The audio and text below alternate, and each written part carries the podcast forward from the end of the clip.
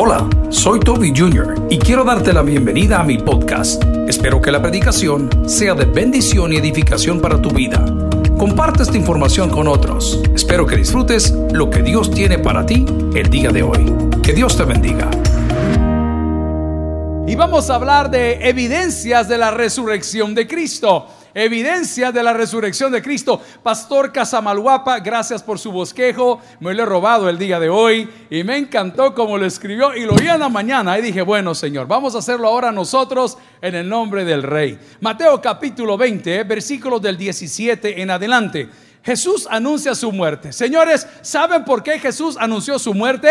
Porque iba a resucitar. Así de fácil. No tenía otro propósito. Cuando Jesús anuncia su muerte, en lugar de causar dolor, debe de causar alegría. ¿Por qué? Porque había una promesa de resurrección. ¿Puede decir conmigo? Resurrección. A ver, le hago la pregunta. ¿Qué siente usted cuando la suegra le dice, me voy de la casa? ¿Ah? Alegría, alegría, porque va a resucitar la felicidad en su hogar. Bueno, nosotros siempre queremos ver las cosas de la Biblia con sentimientos humanos, pero Dios es un Dios sobrenatural. Entonces no vas a entender muchos conceptos de la Biblia si los quieres ver con mente de teólogo, ¿ah? porque los teólogos te enloquecen. El mensaje de la Biblia es para los niños. Gloria a Dios por los estudiosos, pero qué mal por los estudiosos que no ganan almas. Son una vergüenza. Vamos a la palabra. Mateo 20, 17. La palabra del Señor dice, subiendo Jesús a Jerusalén, tomó a sus doce discípulos aparte en el camino y les dijo, letras en rojo, he aquí subimos a Jerusalén y el Hijo del Hombre será entregado a los principales sacerdotes y a los escribas y le condenarán y le condenarán. Oremos al Señor. Padre, gracias por tu muerte y resurrección. Pon palabras en mi boca que edifiquen a tu iglesia y que puedan guiar a aquellos a conocerte. Entrego mi mente, mi boca, Señor, para que tu nombre sea glorificado. En Cristo Jesús lo pedimos. En la iglesia dice, amén. Pueden sentarse, amigos y hermanos. Hay anuncios que todos estamos esperando. Amén. ¿Cuántos dicen amén a eso? Por ejemplo, cuando vienen las donas dos por uno en El Salvador. Son anuncios que todo mundo espera. Ya viene septiembre, dice. Van a poner las donas dos por uno. ¿No es cierto? Otro anuncio que todos estamos esperando en el mundo. Se acabó la... No, la comida, hermano. La comida, la cuarentena va a seguir. Pero esos anuncios que usted hace a sus hijos y dice, papi, ¿y cuándo va a terminar la cuarentena? ¿Ah? Estamos siempre pendientes. Bueno, el anuncio de la muerte de Cristo no era para, a ver, entristecer, era para animar. En pocas palabras, todas las promesas del Antiguo Testamento serían cumplidas delante de los doce. ¡Qué privilegio! Hay gente que no quiere oír el Evangelio. Hay gente que está peleando hasta con el aire. Fíjense que ayer, como les conté, que tenemos un, un centro de contención en Gamaliel, en horas de la tarde el capitán Solís, que es el encargado aquí, el hacker, amén, es el que anda navegando las redes sociales, me manda un post de uno de los borrachos que tienen allá presos y detenidos ahí en, ¿cómo se llama? En el centro de contención. Nosotros no cuidamos de ellos, nosotros hemos prestado el edificio, no tenemos nada que ver, hemos prestado el edificio. El gobierno está haciendo una maravillosa labor, pero voy al punto. Entonces el señor que estaba poniendo hashtag Gamaliel, ya tirándonos, ¿verdad? Quizás son parte de los mismos de siempre, decía, en Gamaliel no nos han dado de comer. Y así la gran barriga del hombre, mire. Lo que pasa es que quería sopa y sopa de pescado. No están dando para la goma el borracho que llevaron. Y no nos han dado mascarilla. Y el pasmado tenía una mascarilla puesta. En la foto se puede usted imaginar. Hay gente que por más que usted le haga señas no va a entender porque nació para maceta. Por eso le digo el día de hoy, considérese bendecido. ¿Por qué? Porque Dios le abrió los ojos espirituales para conocer a su Hijo Cristo. Es que Cristo no lo conoce a través de la visita a una capilla, a Cristo no lo conoce por ir a la iglesia, a Cristo no lo conoce por hacer buenas obras, a Cristo lo conoce por misericordia de Dios. No hay otra forma. Aún la misericordia, y me voy a meter en un lío teológico, el arrepentimiento no es tuyo. El arrepentimiento no es tuyo. Dios pone el deseo de que te arrepientas, esa es otra cosa. Eso se llama soberanía de Dios. Es por eso que vivimos agradecidos porque tocó nuestra vida. ¿Cuál es la evidencia que resucitó? Primero que murió, porque nadie puede resucitar estando vivo, vea. O sea, obvio. ¿Qué, pasa cuando ya el bolo se va levantando? ¿Ve? Resucitó este, ¿ve? ¿Ah? Porque la Mara creyó que se había quedado, pero quedó fondeado del montón de guaro adulterado que estaba tomando. O entonces, la primera evidencia de su resurrección, ¿cuál es? Que murió. ¿Y por qué murió? Por una justa causa. ¿Mm? Hay uno que dice, el que por su gusto muere, que le lleven mariachi, dice que no. ¿ah? Yo no entiendo de qué se trata que lo entierren parado, pero él murió con un propósito. O sea que si él murió, lo que me había prometido y lo que habían dicho los que habían antecedido, hey, he aquí el Cordero de Dios que quita el pecado. ¿Cuántos no oyeron esa promesa? ¿Cuántos no oyeron esa profecía? ¿Cuántos no oyeron esa predicación? Entonces, cuando murió, ah, pues sí, él era. Él era. ¿No le ha pasado a usted que se encuentra amigos por ahí y dice, mira, ese no es fulano? No, no es él. como nombre si él es eso? Si mira la cara, mira los cachos, de él son, amén. ¿ah? Él es. Y de repente, mira, ah, pues sí, él era. O sea, la muerte de Jesús era de alegría porque si murió, según la palabra del Señor, tenía que resucitar. ¿Eh? Entonces, la primera alegría es decir, hay promesas que estábamos esperando. ¿Quién me puede dar perdón? ¿Quién me podía dar perdón? Los fariseos, los saduceos, los escribanos, los herodianos habían alterado el mensaje de salvación. ¿Y qué habían hecho? Lo habían prostituido a tal grado que Jesús llegó no una, sino dos veces por ahí apareció limpiando el templo. Y le dijo qué había pasado. ¿Qué le dijo? Hey, ustedes el evangelio de hoy, mi querido televangelista pide dinero. Ustedes los del evangelio de hoy han convertido mi casa en qué? En casa de ladrones. Va, te hago una pregunta. ¿Qué hizo el Señor ahorita que nos han cerrado por el COVID-19? ¿Limpió su casa o no? Y no, no. ¿Y cómo? Y entonces todo el montón y el gran relajo y el zafarrancho y, los tiragentes y los brinca-brinca. Y está bien. ¿Y hoy, ¿Y hoy qué vas a hacer? Si esa era tu atracción para predicar, si esa era tu atracción, eh, era tu muletilla para decir, oh, yo tengo la unción, papá, hoy estás en la misma línea de salida que todos. Vamos a ver cuán poderoso es el mensaje tuyo. Porque tu mensaje no puede estar basado en las experiencias extra, qué sé yo, naturales. no, no, tu mensaje debe de estar basado en la palabra de Dios. Y Dios nos ha retrocedido a lo básico, ¿a qué? Anunciar el evangelio de la salvación. ¿A través de qué? De la muerte y resurrección de nuestro Señor Jesucristo. Entonces la primera evidencia que resucitó es que murió. Si alguien me entendió, diga muy fuerte amén. No sé si lo estoy confundiendo. Pero yo en mi cabeza tengo un orden un poco desordenado. Yo le digo, qué lindo es saber que murió. Hay una garantía. O sea que lo que había prometido lo cumplió. Ay, amigo, y la Biblia dice que Dios no es hombre ni hijo de hombre para que haga dos cosas, ni para que mienta, ni que... Ok, entonces la segunda buena noticia. Para que todo aquel que en él cree, dice la palabra. Vaya, qué buena noticia. O sea que si murió es para que todo aquel que en él cree no se pierda. ¿Cuántos de nosotros estamos ahorita que no hemos para dónde agarrar? Hablaba con un par de amigos empresarios. Y ellos dicen, ahora no sé qué vamos a hacer. Hermano, nada, ¿y qué vamos a hacer? No sabemos cuánto va a durar esto, ni nosotros tampoco. Solo Dios sabe. Lo que sí sé es que Dios es un Dios de orden. Y cuando nosotros guardamos el orden y la compostura, las cosas se van a salir más rápido. Quedémonos en casa. No está, nadie está generando nada. No se sienta solo. Amigos de la tele, de la radio, se los he dicho mil veces, aquí hay un equipo de trabajo inmenso para echar a andar todo ese mecanismo de ayuda social. Pues nosotros estamos igual. ¿Y qué estamos haciendo? Confiando en las promesas de Dios, porque si Él murió, también resucitó.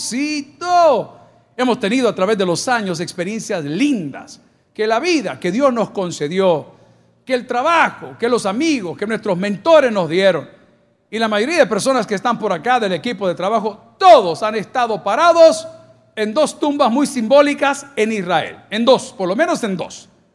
¿Cuál es la primera? A ver quién se acuerda. ¿Mm? Bueno, David, ok, perfecto. ¿Y la otra que no es de nuestra fe? La fe Bahá'í. En Haifa.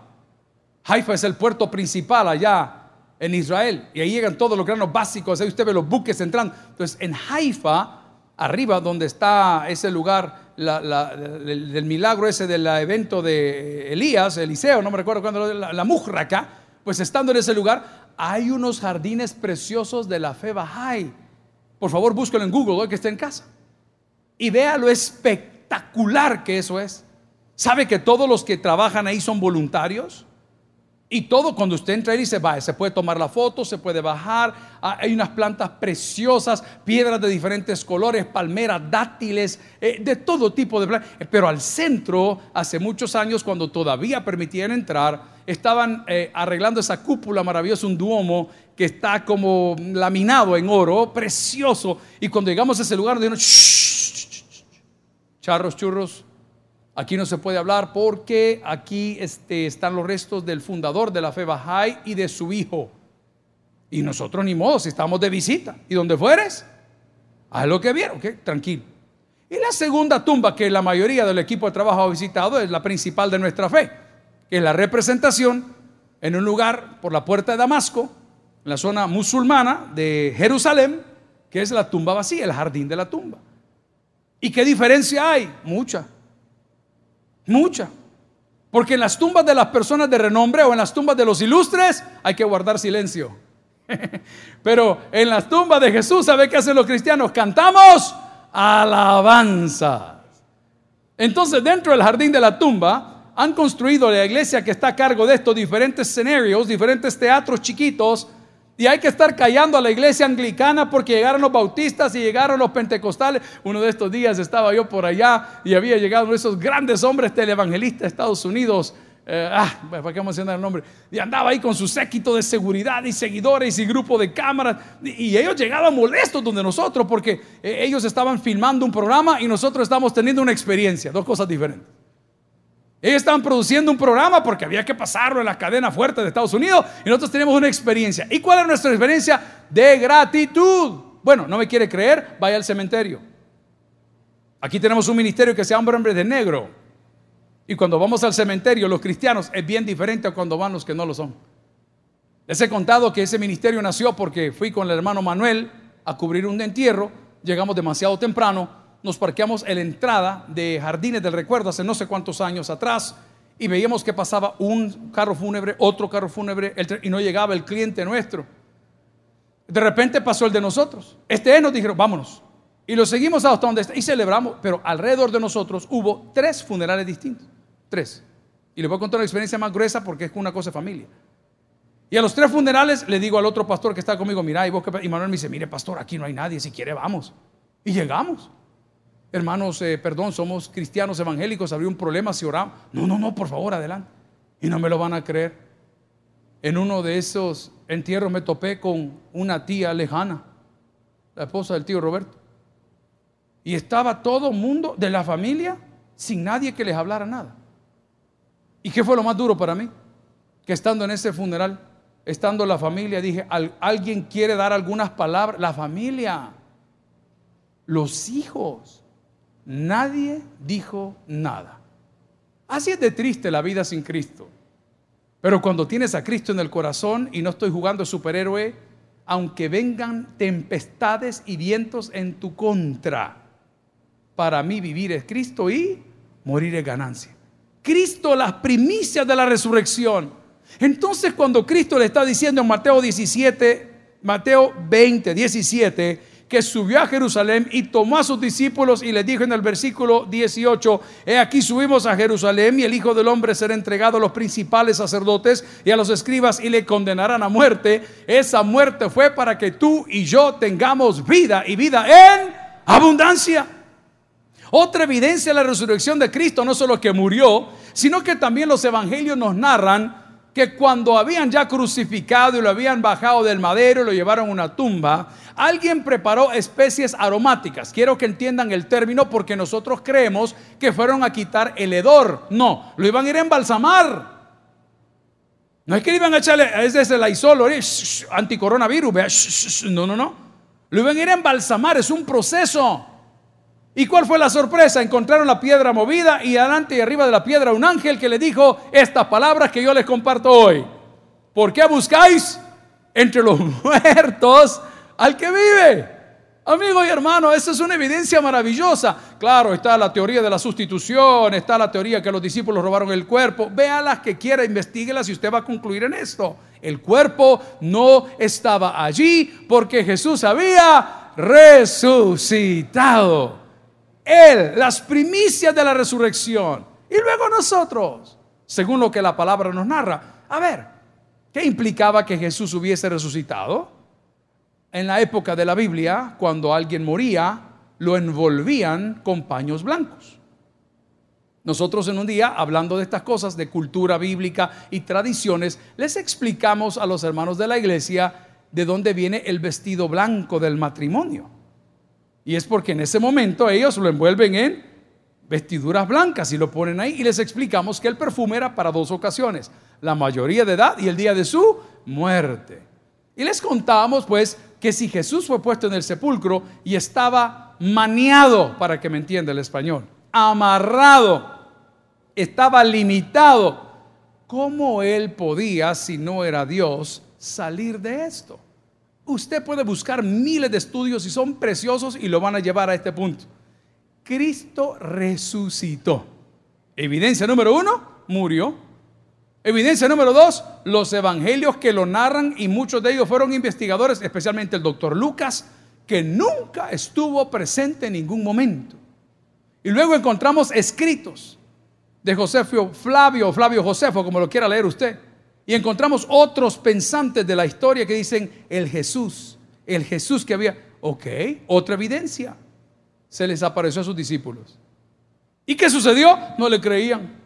Mire cómo era la fe de nosotros que estamos aquí reunidos en el estudio de televisión. Mire cómo era la fe que andamos bien cerquita, pero ni siquiera cerca le queremos a las promesas de Dios. ¿Cuántos saben lo que hemos predicado por años? Mayores el que está en mí que el que está en el mundo. Entonces, ¿por qué tengo que temer?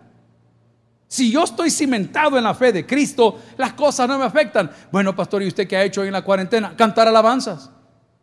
¿Por qué? ¿Qué dice la palabra? Ajá, si estás deprimido, afligido, ¿qué hace? cante alabanza. Y de repente no me doy ni cuenta. Pero voy entrando a la oficina y en vez de estar cantando, hicimos una vez, ya no, ya no. ¿Qué andamos cantando? Santos, ajá, la fe, la fe. Pero fíjese que funciona más. Ahí nos reunimos con Borja, con José Luis en la oficina temprano por la mañana, estamos la planificación del día. Y yo puse un app que están en los teléfonos, ¿verdad? De la música de tus amigos. Ellos hacen sus, sus parrillas de música. Entonces me dice José Luis, ay, esa música, ay, de esta cosa que los amigos hacen esto y lo demás. Ah, pero fíjese que ninguna de ellas, y no lo estoy exagerando, me daba la fortaleza, la fe, la confianza, el valor como una alabanza. Es diferente.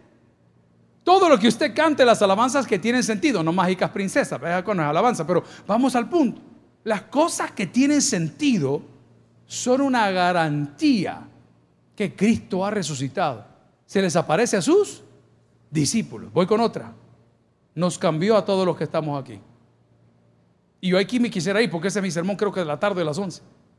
La evidencia de que Cristo resucitó es que no nos ha dejado huérfanos. Y dice, volveré a vosotros. Pero mientras regreso les voy a dejar al Espíritu Santo de Dios. Y adivine qué sucedió. Cuando Cristo entró en contacto con los que nos llamamos ahora cristianos, dejamos atrás una cosa. ¿Qué dejamos atrás? la pasada manera de vivir. Esto es delicado. Porque si tú crees en casa que has resucitado con Cristo porque vienes a la iglesia, esa no es una evidencia.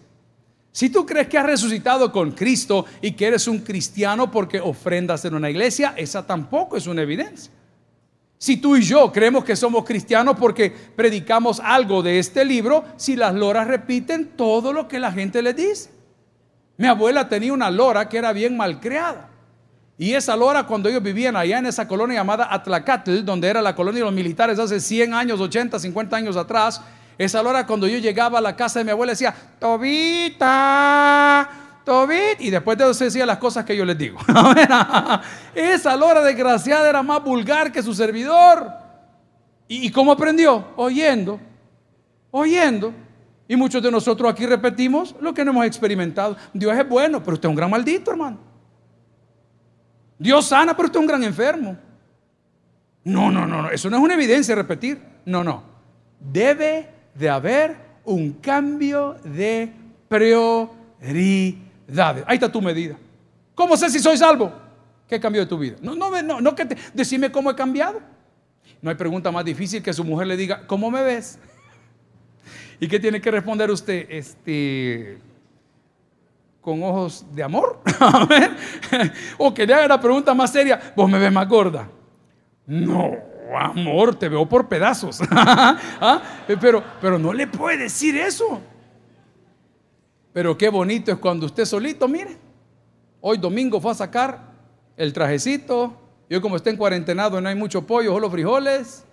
Se puso el pantalón y se le cae solo. No tiene que preguntar, ¿me ve más delgado? Vea que no. Porque es evidente que ha tenido un cambio. Es evidente que usted está comiendo diferente. Es evidente que está haciendo ejercicio. Es e, e, e, evidente que está tomando más agua. Es evidente que durmió bien o mal. Véale los ojos a su vecino. Bien fumado. Véale cómo vino. Es evidente. Entonces, una de las evidencias de que Cristo ha resucitado es que aquellos que decimos ser cristianos hemos dejado atrás nuestra pasada manera de vivir, pero no la pasada manera social de vivir, no, no, no, la pasada manera interna de vivir. Es tan fácil decir, y ya no vivo yo, más Cristo. Es tan fácil, pero es tan difícil vivirlo. Es tan difícil reconocer el trabajo de otro. A ver, ponte las cuñas y ve cómo vas. Es tan difícil decirle gracias y por favor, como decía Barney. Es tan difícil decir, Señor, a ti sea la honra y la gloria. Es tan difícil reconocer que todo lo que somos se lo debemos al Señor. Es una evidencia de que Cristo ha resucitado, porque el que cree en ese Cristo resucitado ya no vuelve a ser igual. No retrocede. Por eso la palabra del Señor nos asegura que la salvación no se pierde, pero hay gente que nunca la tuvo. Son dos cosas diferentes. Mira, fíjate que aquel cayó. Te voy a decir una cosa. ¿Tú crees que a Dios el pecado le puede arrebatar a alguien de la mano? No. Eso es como cuando usted se encuentra un billete de cinco en el bus. Lo agarra ahí en la mano y comienza a hacerlo puño. Al rato lo tiene en la boca, abajo de la lengua, doblado y nadie notó nada. ¿Ah? Adiós. Pero no lo va a soltar. ¿Y cómo lo va a soltar si Dios lo bendijo? ¿Ah? no lo va a soltar. Ok, ahora te pregunto, ¿tú crees que el pecado tiene poder para arrebatarle un hijo a Dios? No, hombre, hermano, no se engañen. Dejen de perder el tiempo. Dejen de perder el tiempo. Pongamos atención a lo real. Cuando Cristo ha tocado tu vida, híjole, esto es difícil porque yo también soy un tremendo pecador. Aquellas cosas que nos hacían tropezar, te duelen, bye. Dejémoslo ahí, te duele. Te duele fallarle al Señor. ¿Cuántos han ido alcohólicos anónimos aquí alguna vez? Levanten o señalo. Yo, aquí no andemos, compa. Bueno, ¿qué hace usted en Alcohólicos Anónimos cuando ha pateado el cable? Levantar la mano, papá. ¿Ah? Levantar la mano, déjate paja. Ah, soy caído. No habla, no, no levantó la mano. Yo, no, yo no levanto la mano. Mientras no levanté la mano, seguí siendo un bolo sin vergüenza, engañándote a ti mismo. El Señor me dice que es para este lado. Pero tenés que levantar la mano. No se puede participar en ese grupo si no levanta la mano. ¿Cuánta gente va a narcóticos anónimos? Ahí se sienta siete meses y no quiere hablar, no quiere compartir. Y cree que es narcótico. Mentira, un drogadicto. Narcótico anónimo es el que se para y de anónimo nada. Como dije hoy en Semana Santa, mejor es bolo conocido que alcohólico anónimo. Imagine qué estúpida la gente. Pero voy al punto. Se lo voy a explicar porque no lo entendieron. El punto es que cuando Cristo llega a tu vida, aquellas cosas que ofendían, ya se te cayeron solas. Es una evidencia más, otra evidencia más de que Cristo ha resucitado. Te dan ganas de contarle a todo el mundo. Te, te, llena de gozo de tal manera. Yo, yo, le tengo pavor a los que aman los libros y yo los respeto, pero, pero les tengo miedo. Porque son inútiles al Evangelio. Ellos se van a llevar todo lo que conocen, se van a morir con toda su sabiduría y nunca le ayudaron a nadie. Doctor, ¿me puede atender? Eh, no, yo no atiendo gente. Pero usted no es doctor, sí, pero no atiendo gente. Entonces, ¿por qué doctor? Porque yo quiero conocer. Pero doctor, me urge que me atienda. No, no puedo. Doctor, tengo aquí, me duele. No, yo no atiendo gente. Es lo mismo. Metidos en los libros, haciendo nada por nadie, sino para posicionarse dentro del reino que no les corresponde a ellos. Amigo y hermano, la evidencia que Cristo está en nosotros es que nos dan ganas de contarle a alguien. Y cuando usted ve una oportunidad de hacer el bien, le nace. Y usted dice, mira, fulano necesita algo y tú lo tenés en la bolsa. No te lo tienen que pedir, te nace. Hijo, anda a traerme. Usted ve a su papá con sed o su mamá con... Usted solito le dice, mamá, necesitas algo. Esta mañana, haciendo esta práctica de fe, que no es fácil, Hablaba con uno de los empresarios que le estoy contando. Y al cerrar nuestra conversación, le dije, mi hermano, si usted necesita algún mandado, necesita algún favor, hable a mandadito de Hugo, le se lo van a hacer. Ah, ¿Qué le dije yo? ¿Qué le? Hermano, solo avíseme que, que aquí estamos.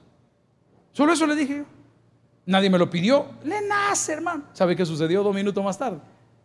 Me escribió y me dijo, le doy gracias a Dios por ser usted mi pastor. ¡Wow! ¿Quién salió bendecido? ¿Quién salió bendecido? El que hace el bien. Amigos y hermanos, el anuncio de la muerte de Cristo no era para tristeza, era para salvación. La palabra del Señor nos dice, si lo quiere leer conmigo, en Mateo 20, 18, he aquí subimos a Jerusalén y el Hijo del Hombre será entregado y los principales sacerdotes y los escribas y lo condenarán a muerte, 19, y le entregarán a los gentiles para que le escarnezan, le azoten y le crucifiquen, mas al tercer día, que celebramos hoy, resucitará. Bye. Aquí está la base de nuestra fe. Y podemos ir a Corintios a buscar los versículos maravillosos que todos los hemos copiado, que si Cristo no ha resucitado, vana en nuestra fe. Y abajo de eso hay un despliegue de elementos. Vana es la predicación, vana es la iglesia, vanas son las buenas obras, vana es el arrepentimiento, vanos son los rituales, vano es todo si Cristo no ha resucitado. Pero la evidencia que Cristo ha resucitado no lo quiero dejar en la historia, la quiero traer a cada una de sus vidas. La evidencia de que Cristo ha resucitado es que tenemos una fe inamovible, cosas que jamás tuvimos antes.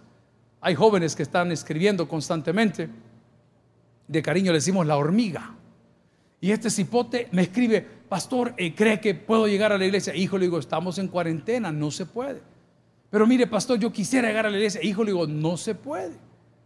Y en la casa lo tienen por tremendo y los papás lo castigan por todo. Ahí anda el soldado ayudándole, el Jorge y los muchachos de, de Boanerge, los de Besalael y todo el mundo anda ayudando ahí.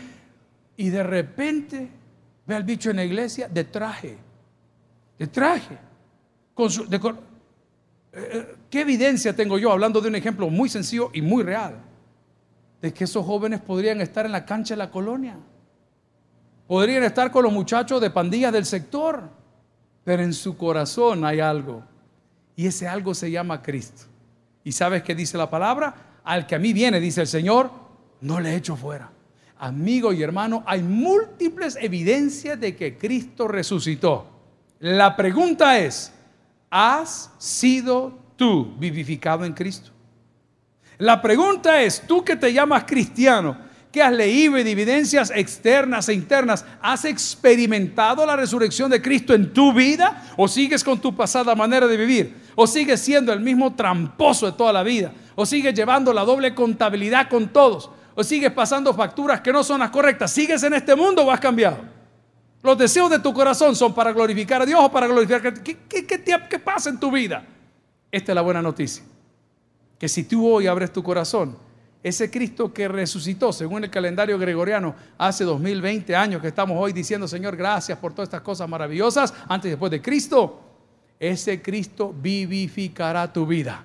Será tan fuerte, tan poderoso, tan maravilloso, que no solamente llenará el vacío de tu corazón, el vacío de tu mente, el vacío de tu existencialismo llenará el vacío de todas las dudas que has tenido. Amigos y hermanos, Cristo ha resucitado. El que tienes por el que oiga, vamos a orar al Señor. Gloria a Cristo. Gracias por haber escuchado el podcast de hoy. Quiero recordarte que a lo largo de la semana habrá mucho más material para ti. Recuerda, invita a Jesús a tu corazón. A cualquier situación, Jesús es la solución. Prueba a Jesús. Si no te funciona, te devolvemos tus pecados. Muchas gracias y hasta la próxima.